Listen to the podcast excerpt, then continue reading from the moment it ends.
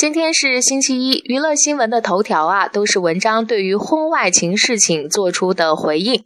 那在刚刚过去的周末，文章出轨事件成为社交网站最热门的话题。对于作为公众人物的当事人来说呀，这件事情当之无愧的成为公众认知事件，也就是危机事件的一种。从二十九号爆出文章出轨，呃，偷拍照片被发布在网上。当事人没有就这件事情做出回应。那三十号的时候，文章的经纪人倒是就这件事情做出了书面的回应。啊，这篇回应的主题是他们只想当普普通人。在这篇回应中说啊，在生活中他们只想当普通人，却被当成艺人；在工作中他们想好好做演员，却被当成明星。可以说，这个既不及时又进一步引发了公众反感的回应，绝对是不折不扣的典型的失败的公关处理方式。因为它不但不能减轻事件对当事人的影响，还在一定程度上将矛头指向了公众。那对整个事件也就起到。了推波助澜的作用，看看网友的回回应就知道效果了。有网友说啊，你以为普通人就是做小三搞外遇啊？你把普通人都当什么人了？还有网友说，你的意思就是普通人就可以出轨，普通人就可以背叛妻儿，真可笑。那正因为文章的幕后团队不但没有合理的处理这件事情，还火上浇油了一把，这就导致了这起危机事件不但没被扑灭在前兆阶段，还引发了公众对这件事情更高的关注度，而危机的处理难度系数也就显而易见的增加了。大家都等着周一看更大的热闹。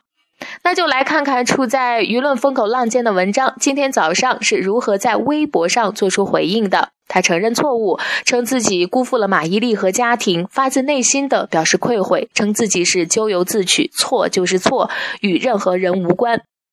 他表示啊，演艺事业的平顺造就了自己狂妄自大、骄傲蛮横的脾气，导致今天岌岌可危的地步，愿意承担一切后果，并表示要弥补错误，不再做负心人。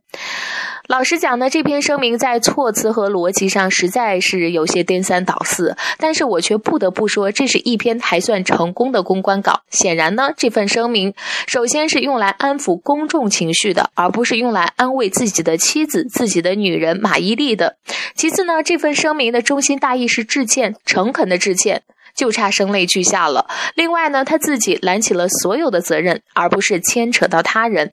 总体来说呢，这份声明在一定程度上满足了舆论或者公众对他的期待，也符合文章通过各种影视剧在公众中一贯塑造的形象：一个毛毛糙糙的大男孩。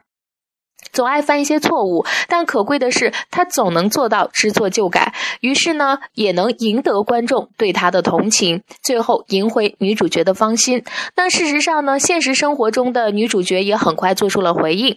马伊琍在网上表示：“恋爱随意，婚姻不易，且行且珍惜。”那今天早上网络上上演的这一出啊，很像一个电视剧的大结局，并且是没有超出观众预期的大结局。如果我们再围观下去，倒显得我们这些观众有点不厚道了。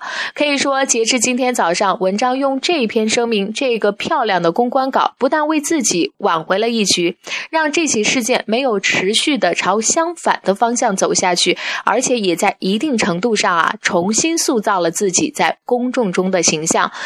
而观众呢，总是健忘豁达的，多热闹的事件，过不了多久就会烟消云散了。